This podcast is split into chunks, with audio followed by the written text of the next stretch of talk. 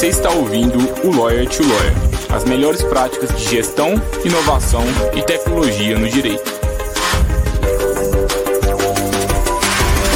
Meu nome é Gabriel Magalhães, bem-vindo ao Lawyer to Lawyer.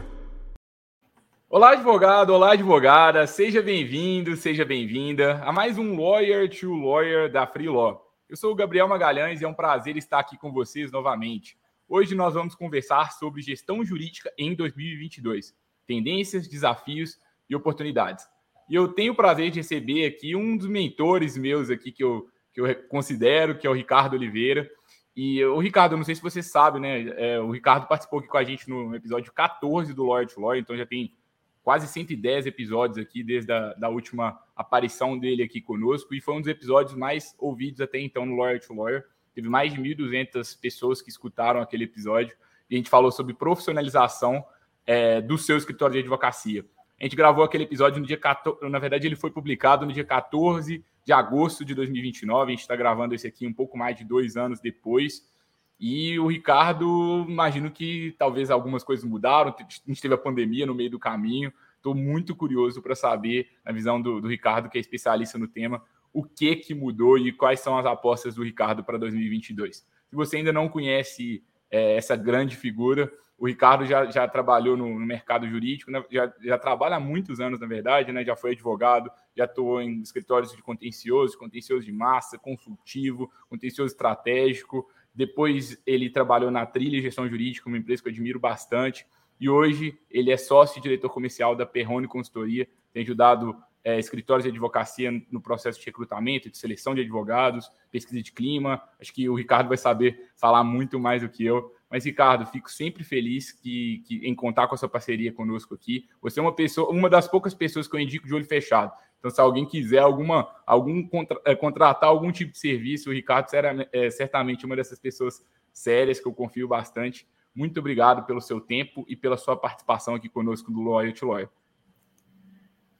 Rapaz, depois dessa introdução aí, a gente fica até sem graça, né? De seguir aqui o, o, o, a gente fica com uma responsabilidade muito grande lá, mas vamos, vamos seguir. Vou cumprimentar todos os advogados e advogadas aí que acompanham esse podcast maravilhoso, que eu sou fã, já conheço o Gabriel já né, há muito tempo também, a gente já teve muitos projetos aí né, em parceria, ele já participou lá do nosso Encontro Legal, né, que é um projeto que a gente tem muito carinho lá, que é um evento bacana para o público jurídico.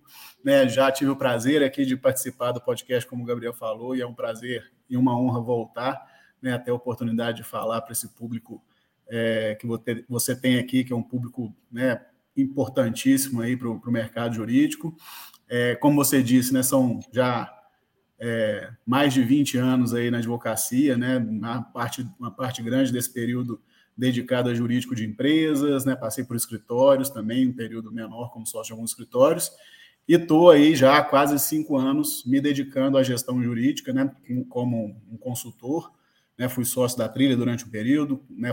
Fundei a Trilha junto com, com o Otávio Gomes, lá meu ex-sócio, e hoje estou integrando né, a sociedade na Perrone, respondo pela área comercial e durante esse período é, respirando gestão jurídica, né? Também coordeno um MBA na PUC voltado para advogados, para gestão jurídica especificamente, chamado é, é, um MBA em advocacia de alta performance, então a gente fala de temas é, que estão aí além da técnica jurídica. Então, isso é o que eu vivencio hoje, é, 24 horas por dia, né, no ponto de vista profissional. Então, é um prazer vir aqui hoje para falar com você sobre esse tema que eu amo tanto e que é tão importante e ainda mais nesse momento de mudanças que o mundo todo está passando por um período aí de, de incertezas né, e de ajustes, né, de adaptações. Então vai ser um prazer bater esse papo hoje com você aqui, meu amigo. Ô, Ricardo, o que, que mudou desde o episódio 14 até hoje de gestão jurídica? Assim, tinha alguma coisa que você talvez você acreditava assim, ah, isso não funciona na advocacia, agora você, você mudou de, de, de, opiniões assim durante esse tempo? O que, que você que modelo que não funciona mais? O que, que mudou assim desde a da última vez que a gente conversou por aqui? Cara, eu acho que uma das principais coisas assim que eu vejo uma mudança forte, né, e que está muito atrelado também a esse conceito né, do 4.0, não só no, no direito, né, como no, no mundo dos negócios de modo geral, é que o protagonismo das pessoas hoje ele está mais evidente. Né? A gente veio falando muito lá de, de tecnologia, de automatização, de ferramentas jurídicas, de métodos, de processos, né? E isso foi uma tônica muito forte no mercado jurídico aí de uns talvez de uns 10 anos para cá, né? Um pouco mais, e de uns três anos para cá, é, dois anos especificamente, o, a preocupação com as pessoas dentro desse ambiente jurídico vem ganhando um protagonismo muito forte, né? Assim, ele vem realmente mudando essa, é, as, né, os sócios de escritórios, os gestores jurídicos de um modo geral, é, vem tendo um olhar para os profissionais que atuam na área jurídica é, diferenciado. Porque, de um modo geral, se viu que não adianta nada todo esse movimento né, de tecnologia, de processos, de boas práticas, de planejamento estratégico, se você não tem uma base né, voltada para pessoas se não tem profissionais engajados, capacitados, felizes, né, envolvidos com o processo. Então, se eu posso falar que uma coisa que talvez eu não pensasse que aconteceria tão rapidamente ou de forma tão intensa, principalmente olhando para o mercado de escritório de advocacia, é esse olhar mais cuidadoso para as pessoas. Acho que isso tem positivamente, né, me surpreendido muito positivamente. Óbvio, pode passar também pelo que nós vivenciamos aí, né? Uma pandemia, é, muitos problemas né, de, de saúde, saúde mental, né? As pessoas aí clausuradas, isoladas em casa, toda uma situação de fragilidade, né, pessoal. Então isso foi um ponto muito forte que eu senti, né, durante esse esse período aí desde que a gente se falou da última vez. Você acha que a gestão dos escritórios e também dos departamentos é, está mais profissional ou assim, a gente está mais ou menos no mesmo nível de que antes? Qual é a sua opinião? Nesse aspecto, eu vejo como uma. Um, houve uma evolução, eu acho que isso é perceptível. Óbvio que em diferentes níveis, né? Quanto mais é, envolvidos em, em, demandas de volume, né? Quanto mais um trabalho voltado para demandas é, repetitivas ou né, demandas de volume, o famoso massificado, mais houve evolução nos aspectos de gestão como um todo, principalmente a parte de processo, tecnologia, é, e também do ponto de vista cultural. Né? Você tem organizações que têm uma, um enfoque mais voltado para a inovação, né? tanto dentro de empresas, né, jurídicos, dentro de empresas que têm um perfil mais inovador, quanto escritórios de advocacia com perfis né, de sócios ou mesmo de atuação para mercados mais inovadores. Então, esses, é, esses players aí, eles evoluíram mais rapidamente e mais em alguns segmentos. Mas, de um modo geral, eu vejo uma grande evolução e vejo também uma característica que talvez seja uma, é, forte nesse período aí, que são escritórios que estão sendo criados, né, que são iniciados já com uma veia de inovação, uma veia de gestão. Né? Antigamente era muito comum a abertura de escritório de advocacia de forma muito amadora, né? Assim, ah, vamos lá, vamos trabalhar, vamos começar a atender. E hoje os profissionais jurídicos mais jovens, apesar de ainda ser uma coisa pouco presente na formação técnica, né, acadêmica, digamos assim, é que está mais ainda nos, mais presente nos cursos de pós-graduação, nas, nas formações extra-faculdade, eles já vêm com uma mentalidade mais profissional para a prática da advocacia, já se preocupam mais com outros aspectos da advocacia além da atuação técnica, né? Principalmente ali marketing, relacionamento com o cliente, é uma coisa que é muito é, falada hoje, né, na, dentro do, de redes sociais, do mercado jurídico como um todo. Então já vem uma geração nova da advocacia com um olhar mais voltado para essas questões de gestão. Uhum. É, eu acho que, pra, pelo menos na minha, na minha visão, eu vejo os escritórios que eles, é, eles estão nascendo agora, depois de 2018, 2017, que acho que foi junto com esse movimento de direito e tecnologia na advocacia, também pela profissionalização da gestão, é quase que raro que esses escritórios não se preocupem com marketing, não se preocupem com gestão, porque é quase suicídio você entrar no mercado hoje sem, sem saber essas coisas hoje. E a, a gente está buscando a nossa parcela do mercado, então a gente tem que fazer o, o mínimo desse básico da gestão, assim, para dar certo. Mas eu acho que, ao mesmo tempo, os que já estão consolidados, nem todos estão indo para frente, né? Porque gera um pouco de, de comodismo, assim, a alguns, porque assim, ah, já sou grande, já estou com o mercado estabelecido, acho que, assim, ainda que eu não faça tanta coisa nova, mesmo assim eu vou permanecer grande, então será que, que faz sentido utilizar alguma nova prática de gestão? Eu tenho percebido essa dicotomia, assim, não sei se, se você concorda. É, eu acho que existem situações como essa que você mencionou, mas eu vejo mesmo nos grandes, né, nos, nos, nas bancas mais renomadas, aqueles que a princípio já tinham uma posição mais consolidada no mercado, é, uma grande preocupação com isso, né? Assim, em várias, vários aspectos da gestão, assim, né? Tanto um olhar para pessoas, como a gente está falando, quanto um olhar é, para a parte de marketing, né? Recentemente, uma grande banca, tá, um dos maiores escritórios do país aí, pelo menos que eu me lembre, pela primeira vez ele divulgou nas redes sociais, ou divulgou para os seus parceiros e clientes, posicionamento em ranking, que é uma coisa que ele normalmente não fazia, porque já se entendia que era uma das, né, das maiores bancas do país. Então, acho que na percepção deles não era necessário trabalhar o marketing né, divulgando aí a sua posição de autoridade através de um ranking né, desses rankings de escritório de advocacia que a gente conhece.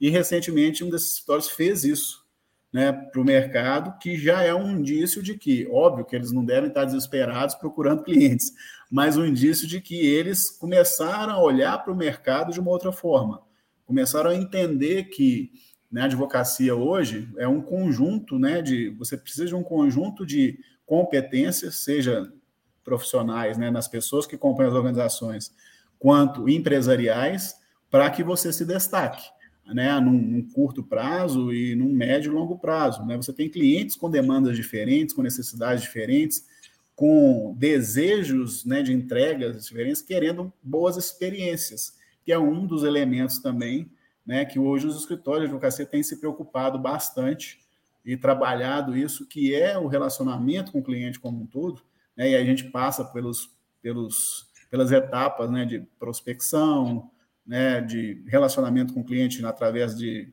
é, trabalhos de sucesso do cliente, experiência do cliente. Né, isso hoje são realidades dentro da advocacia. Óbvio que modelos né, diferentes do que a gente vê aí nas empresas de tecnologia, né, nas, nas empresas aí das plataformas de streaming, né, que são famosas aí pelas questões de experiência do cliente, né, de sucesso do cliente, mas já começa a integrar a realidade também dos, dos, dos players, né, dos escritórios e dos departamentos jurídicos também com seus clientes internos. Né, já passou a ser uma preocupação né, bem evidente aí dentro desse mercado. A gente vê isso como algo é, presente de forma mais estruturada. Né? Antes é aquela preocupação assim, ah, é, eu tenho que ser um bom advogado, tenho que fazer uma defesa técnica, tenho que me preparar, né, ter mestrado, doutorado, enfim trabalhar, me preparar tecnicamente para uma boa prestação de serviço. E hoje, né, já se é, é possível que a gente note o quanto que outras vertentes, né, outras etapas da jornada do cliente já são é, mapeadas e trabalhadas pelos, é, pelos advogados, né, que atuam tanto em escritórios de advocacia quanto em departamentos jurídicos, porque eles sabem que muitas vezes, né, você trabalhar isso bem, né, outras etapas da jornada é, pode garantir ali uma experiência né, positiva e até mesmo é, reduzir os impactos de um eventual problema que às vezes foge um pouco mais da mão do advogado, né, que é eventualmente uma decisão judicial que não é tão favorável quanto você esperava, é, é um atraso de um órgão público, né, alguma coisa que foge um pouquinho ali do controle do prestador de serviço e que se você trabalha a experiência em outras perspectivas, né, você consegue reduzir esses impactos e mesmo que não caminhe tudo 100% como planejado por, por aspectos externos, você consegue que a percepção da experiência do cliente seja positiva e com isso consiga ainda ter um, uma fidelização, uma lealdade daquele público ali. E eles começaram a perceber muito isso recentemente também. Uhum. É, eu acho que uma, uma questão que eu, fico, eu fico pensando, né, que acho que tem muitas pessoas é, repetindo, às vezes, esses termos, né, de sucesso do cliente. Eu acho que já o, o, que é legal, que eu acho que tá, já é quase, quase senso comum que isso é importante. Então, quase Sim. todo escritório já afirma. Mas o que, que você acha que impede que todos pratiquem tudo isso, que todos que tenham uma, uma, uma gestão profissional de verdade? Que que tá, quais são os desafios que você tem visto assim, no mercado hoje que faz com que os gestores, os sócios não consigam aplicar isso tão bem quanto poderiam? É, eu acho que o principal fator, né, como qualquer coisa na vida, é não ter uma, uma estrutura adequada para construir esse modelo. Né? O que acaba na, no dia a dia, né, como tudo aí dentro da nossa rotina, os escritórios têm uma percepção de que né, trabalhar o sucesso do cliente é trabalhar ali a, a, o atendimento especificamente, dar retorno rápido, né, ter pessoas capacitadas tecnicamente no direito, eles não conseguem ter essa, essa percepção e construir um modelo de gestão do relacionamento do cliente que mapeie toda a jornada do cliente e trabalhe todos os pontos, né? Tanto que é quando a gente fala de experiência do cliente, nós temos que nos preocupar tanto nos pontos de interação, né, que são os touch points ali, né, que a gente chama, que são os pontos de contato do cliente com a organização. Então, na hora que ele faz uma ligação, na hora que ele manda um e-mail, na hora que ele está interagindo, quanto nos pontos em que ele efetivamente não está ainda interagindo, conhecer o seu cliente profundamente, né, o mercado de atuação dele, os interesses desse cliente, o que, que são os desejos dele, e trabalhar isso de forma estruturada, construir, inclusive, uma área para gerenciar né, o sucesso do cliente, ter indicadores específicos de sucesso do cliente, não só de sucesso da demanda, né, não só de sucesso do atendimento ali, de rapidez, de cumprir SLA. Né, quando a gente fala de experiência do cliente, a gente está falando muito mais disso do que isso a gente está falando desde um atendimento, quando ele chega, quando ele liga na, na recepção para ter o seu primeiro contato, quando ele faz uma consulta no site do escritório de advocacia e consegue ter acesso a uma informação de forma clara, né, com uma linguagem acessível, né, quando ele vê a rede social e ela traz elementos que nem estou falando de conteúdos qualificados, não, mas é, consiga entender ali pelo posicionamento do escritório o que, que ele tem a oferecer, né? Então, tudo isso é experiência do cliente. Né? E isso é que falta, é o escritório entender que é algo muito mais complexo do que atender bem. Né? Uhum. Legal. E outro assunto assim que está cada vez mais polêmico, trabalho remoto. O que, que, você, que, que você pensa assim, sobre isso? Que acho que talvez foi um dos assuntos mais, mais falados nos últimos dois anos. E agora, né, com a pandemia aí, se Deus quiser chegando ao fim mesmo, é, vai, vamos voltar todo mundo para o presencial, vai ser híbrido, alguns defendem o home office. O que, que, você, que, que você acha aí? Quais desafios que, que os sócios dos escritórios e os gestores devem, devem é, se preocupar a partir de agora? É, esse é um aspecto que desde março de 2020 ele está predominando nas discussões sobre é, empresas como um todo, né? Todas estão questionando o melhor modelo e tudo mais é, mas principalmente escritórios de advocacia que vem de um modelo muito tradicional, né, de presencial, de todo mundo trabalhando no mesmo lugar, é, as necessidades das diligências presenciais também, né, nos fóruns e tudo mais, audiências presenciais. Então, isso foi um desafio muito grande, principalmente porque os escritórios, a grande maioria, né, principalmente olhando os mais, é, os boutiques, digamos assim, os que não trabalham com muito volume de demandas, ainda estavam num momento de evolução tecnológica, de evolução dos seus modelos de gestão. E isso automaticamente impacta em você trabalhar bem a gestão de pessoas trabalhando de forma remota. Né? Quanto mais você tem, é, quanto menos você tem evolução em modelos de gestão, né, ferramentas, trabalho de, através de software ou é, em nuvem, é, quanto menos isso é evoluído, mais dificuldade você vai ter em construir um modelo de gestão remota eficiente. E aí, quem estava com isso já preparado, né, já mesmo trabalhando é, presencial, já tinha isso evoluído, teve mais facilidade para transitar para o modelo remoto. Né, quem não teve, teve que se adaptar ali, né, aos trancos e barrancos e tudo mais. Né, depois de um tempo, né, a gente passou aí por algumas fases na pandemia, né, retornos parciais, retornos que não deram certo, mas eu vejo que, principalmente na advocacia, né, na advocacia é, tradicional, é, eles ainda há uma necessidade mesmo que de, de, um presencial um híbrido, né? Assim, ter uma frequência do presencial, principalmente para algumas posições.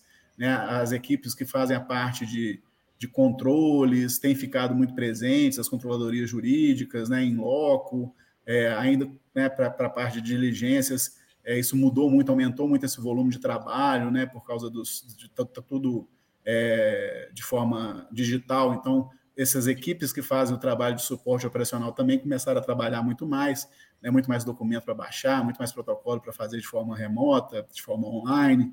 É, então, começou uma necessidade do pessoal também se adaptar, voltar para um trabalho híbrido pelas, pelas questões de relacionamento, de conexão, de manutenção da cultura, né? A gente estava até falando um pouco disso também, de principalmente para pessoas novas que vão chegando naquela estrutura, delas fazerem é, um onboarding ali, né? Um processo de entrada dentro do escritório, dentro da empresa, de forma presencial, para ser aculturado, né? Para trabalhar isso de forma mais próxima, as próprias situações mesmo de discussões técnicas, de acompanhamento de pauta, é, de trabalhar o que está em andamento, as pessoas têm sentido falta de uma proximidade maior, de estar mais presentes. Então, eu acho que, né, qual que é se eu fosse fazer uma previsão para 2022, né, quanto à questão do trabalho é, remoto, presencial ou híbrido, eu vejo que a tendência na advocacia, né, principalmente olhando para mercados mais tradicionais, é que ele fique um híbrido muito mais com mais frequência no presencial e menos, menos é, períodos remotos. É, em empresas, né, departamentos jurídicos, é, isso vai depender muito da cultura da organização, organizações mais, mais modernas, né, menos tradicionais ali, talvez tendam a trabalhar mais é, de, uma, de uma forma remota e as mais tradicionais de uma forma mais presencial mas eu acho que o híbrido vai prevalecer mesmo nessas organizações, talvez com menos presença física e mais é, remoto, com poucas é, presenças, poucas situações de estar presencialmente, é, mas ainda com alguma interação. A gente viu isso até no, no mundo aí da tecnologia, né? A Google que tinha é, trabalhado todo de forma remota resolveu comprar a, o imóvel que ela alugava como sede. Né? Isso chamou a atenção aí de todo mundo, né? foi, salvo engano, em setembro, agora eu não lembro exatamente, mas que foi uma coisa assim, poxa, a Google, que é uma empresa de tecnologia, que é famosa aí por né, inovar nesses aspectos de gestão de pessoas, de qualidade de vida, ela fez um movimento para adquirir a sua sede, acho que, não lembro exatamente, acho que é Nova York, não sei, é um prédio gigantesco, uma movimentação imobiliária milionária, com essa essa ideia de que não dá para trabalhar 100% remoto. Passou essa ideia, né? A gente precisa de ter uma base física que vai ajudar na consolidação da cultura na manutenção da cultura. Né? Então, acho que esse é um caminho que deve prevalecer aí. É, eu, eu, eu acho, a minha, minha impressão é que o trabalho online exige uma gestão um pouco mais profissional e tarefas mais bem delimitadas do que o, o híbrido ou 100% presencial. Porque para gente, é, a gente ir para online, né, você, não tem como você controlar a hora ali das pessoas, que é a forma que muitos escritórios controlam. Então a gente tem que ter uma melhor definição de tarefas, e isso acaba que, como muitos escritórios também não conseguem fazer isso também, acaba, acaba que pode, pode ficar um pouco distante. E tem tarefas né, que elas pedem o presencial, tem tarefas que não tanto. É, acho que o, o meu receio para os escritórios, assim, ah, eu quero voltar presencial de toda forma, é, será que isso também é uma desculpa para que eu não tenha uma melhor definição de funções? Será que eu, é, eu porque se você definir bem um trabalho na segunda-feira e você faz uma retomada na sexta, que, que, que, o que, que, tem a ver o que, que a pessoa fez na terça ou na quarta, se ela fez na quinta, sabe? Se a gente tiver uma melhor definição de funções, no mínimo um pouco mais de liberdade, eu acho que o escritório deveria ter. É, é a minha, uhum. minha impressão, assim, também com quem vive um pouco, aliás, bastante o mundo de tecnologia e faz esse, esse paralelo com os escritórios. Eu acho que, no mínimo, a gente deveria sair dessa pandemia aprendendo a ser um pouco mais flexível e com uma gestão um pouco mais profissional, porque acho que com a liberdade, eu acredito muito em liberdade com responsabilidade. Para a gente ter os dois, a gente tem que ter uma boa gestão e uma boa, uma boa divisão de tarefas aliada. Só que se a gente não faz os acompanhamentos, se a gente não faz feedback com as pessoas, se a gente não divide bem as funções, aí vira uma zona. Só que aí, poxa, vamos voltar para o antigo lá, de ficar controlando horas? Para mim, isso não dá mais.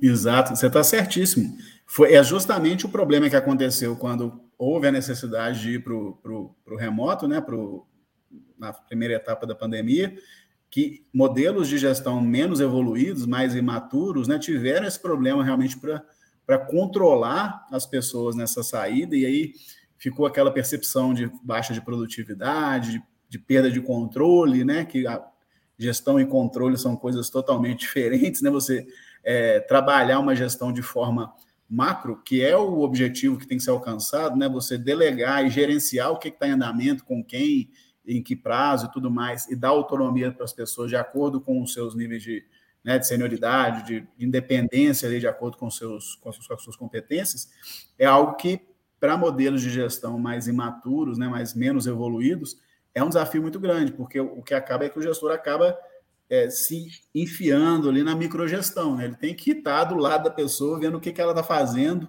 né? porque senão ela não fica confortável, né? ele não consegue ter uma percepção de entrega pela falta de indicadores, de modelos de gestão, de processo, de ferramentas tecnológicas.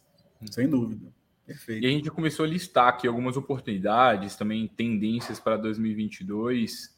É, vamos fazer um compilado delas aí, Ricardo? O que, que você acha que assim, os colegas aqui não deveriam deixar passar essas oportunidades de jeito nenhum, começar a aplicar? E o que, que você acha que a maior parte dos escritórios também vão começar a, a se atentar mais em, em 2022 e nesses anos seguintes também?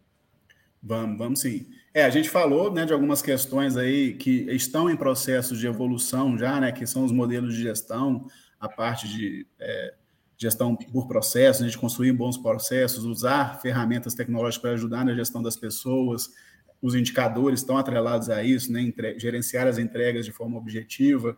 A gente falou dos aspectos de gestão de pessoas em si, né, construir aí modelos que privilegiem as pessoas, que cuidem das pessoas, e aí a gente entra num aspecto também que é uma coisa que é, está em processo de evolução dentro dos, dos, das, das, das organizações jurídicas, que são os planos de carreira, né, os planos de progressão dentro dessas estruturas profissionais, com modelos de avaliação de performance, privilegiando ali critérios meritocráticos, né, construir uma, é, um modelo de progressão para esses profissionais é algo que hoje cada vez mais está sendo uma necessidade das, das, das organizações jurídicas e ficou mais evidente ainda dentro, né, nesse período da pandemia. O marketing né, e relacionamento com o cliente, que a gente já pontuou, é algo que cada vez mais vai ser uma necessidade, e ainda mais nesse modelo remoto, né, em que você nem sempre vai estar tão presente fisicamente junto do seu cliente ali, né, que muitas vezes esse atendimento vai ser feito de forma distante. É importantíssimo criar isso, estabelecer uma, um mapeamento da jornada e trabalhar isso de forma né, bem organizada e efetiva. É, essa adaptação ao trabalho né, remoto é, ou híbrido aí, qual, como é que isso vai ser trabalhado. Acho que uma outra coisa que está conectada com isso e que vai ser prioritária no ano, no ano que vem, né, no ano de 2022, são os benefícios indiretos dentro das organizações. As pessoas vão olhar muito para isso. Ok, né, tenho uma boa remuneração, tenho progressão, mas o que mais que a organização me permite? Eu tenho qualidade de vida? Né, o que mais que eu posso ganhar trabalhando aqui com vocês? né, que vai estar atrelado muitas vezes a esse trabalho. Hoje as pessoas têm olhado muitas vagas com, em home office, têm dado preferência para vagas de home office, principalmente os profissionais mais jovens, né, e também aqueles que têm família, às vezes que tem, precisam de ter um, um tempo ali com, com seus filhos, cuidar da casa. Então, isso é um aspecto que está relacionado a benefício direto, que vai ter. Assim, eu, eu, eu, não estou no mercado, né? Mas assim, eu nunca trabalharia em um local que me obriga a ir segunda a sexta. Segunda a sexta. Tipo, para mim, isso é algo que já é inadmissível.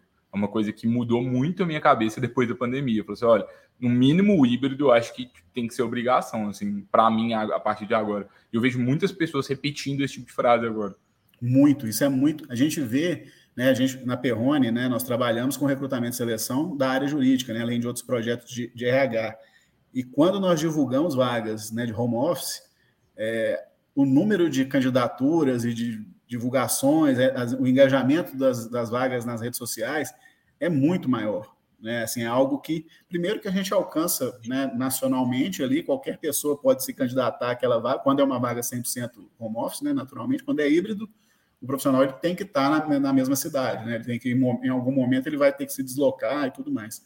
Mas é, trouxe uma atratividade muito grande para as oportunidades, esse fator do trabalho remoto é, para alguns públicos. Então, esse vai ser uma característica também. Isso é qualidade de vida, né? Você não se deslocar, não gastar em algumas capitais aí, Belo Horizonte. Estou aqui com um né? fundo bom aqui que eu tô. É, é, olha que maravilha. escritório aqui na minha casa, quem estiver aqui no vídeo, tá com um tanto de planta aqui, tá cheio de de um ambiente que eu não, não teria normalmente.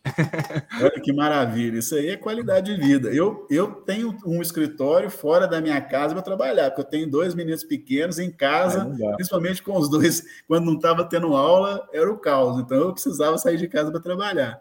É a minha realidade. Né? Para mim, esse aspecto não seria hoje um aspecto tão relevante, por exemplo, se eu fosse buscar uma oportunidade. Mas é o que você falou, para a maioria das pessoas isso tem sido, tem tido um, valor assim, né? E outros benefícios também, a gente falou muito até, a gente tem aproveitando aqui, nós temos nosso guia de remunerações, né, que a gente lança anualmente na Perrone, falando um pouco do mercado, né, das remunerações para o mercado. Tá? A gente faz isso para Minas Gerais e São Paulo. Recentemente foi lançado, convido quem quiser consultar lá, tem artigos muito bacanas, tem um estudo de mercado. E lá a gente trouxe um artigo do João Paulo Prado, que é vice-presidente jurídico do Grupo Eleva, falando sobre incentivos de longo prazo, né? Que aí tem essa parte de stock options, né? E outros incentivos que ajudam, né, a trazer ali uma, uma percepção de valorização do profissional que não está atrelado diretamente à remuneração fixa e aqueles benefícios tradicionais que a gente conhece, plano de saúde.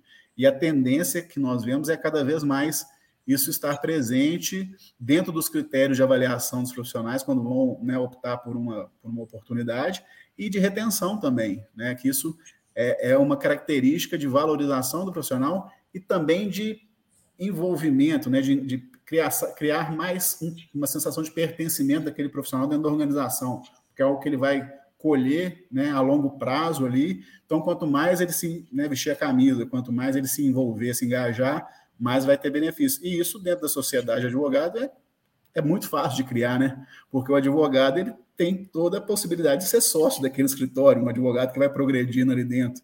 Então, é um benefício de longo prazo facilmente visto dentro da advocacia, né? Na verdade, até porque os, os profissionais jurídicos normalmente já são contratados como, como sócio de serviço, né? Então, dá para se implementar isso dentro da advocacia e é um modelo, e é um dos itens de gestão também que tem sido muito buscado pelos escritórios.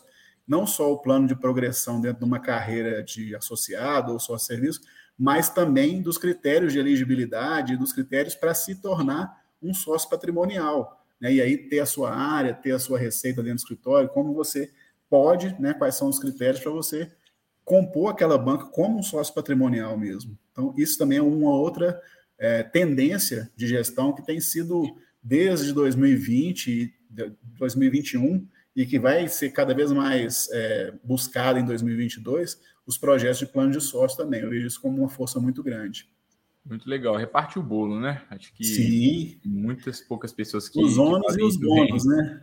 É, é, assim, muito legal, muito legal. Não, não confesso que. Eu confesso que eu não sabia que tinham vários escritórios já pensando nesse, nesse tipo de plano de sócio e tudo mais. Isso é muito legal, muito, muito bom, sempre aprendendo aqui com você. Deve ter faltado alguma pergunta ainda, né? Queria saber se tem mais alguma pergunta que eu não te fiz e também alguma conclusão sua aí para o conteúdo de hoje. Não, tem, tem uma coisa bem legal que eu gosto de falar. Eu tenho falado muito sobre isso, né? Assim, não sou especialista na área, mas é uma coisa que eu vejo muito presente, começando a ficar mais evidente nos escritórios de advocacia, que são as que, que é uma preocupação e uma efetiva atuação é, nessas áreas de diversidade e inclusão, de responsabilidade social. Né? A gente vê muitas bancas, né, já aqui em Belo Horizonte, né, no mercado de São Paulo, já um pouco há mais tempo em que isso vem acontecendo, trabalhando muito isso dentro da sua cultura. E isso é uma coisa que cada vez mais também eu vejo que vai estar presente nas, nos escritórios de advocacia. Né? Projetos de diversidade e inclusão, trabalhar ali um, um projetos de responsabilidade socioambiental, né, principalmente social, ali projetos sociais, né, seja né, dentro das suas das suas realidades ali, das suas é, proximidades, é, e isso também passa a ser um diferencial dos escritórios de advocacia. Eles passam a ser atrativos por estarem se preocupando né, com esse lado e dentro das empresas, inclusive, né, cada vez mais a gente tem aí o, a, o ISD, né, que é o Environmental, Social and Governance, que é uma quase se tornando uma área como compliance LGPD, né, para trabalhar toda a parte de responsabilidade social, ambiental, de governança corporativa, que dentro das organizações está ganhando muita força, né, que são pessoas que reúnem ali esses aspectos muito vinculados à parte de investimentos, né, isso é, tem aí uma coisa mais complexa, né, inclusive tem um artigo sobre isso no nosso guia também, mas que é uma coisa que está ganhando força nas empresas e está refletindo nos escritórios de advocacia como prestadores de serviços de empresas que têm esse olhar né, para os aspectos de, de responsabilidade social, governança né, e de gestão né, e de responsabilidade ambiental. Então, esse, isso também eu acho que é uma coisa que vai, um, é um aspecto, um pilar aí da gestão que vai ganhar muita força no próximo ano.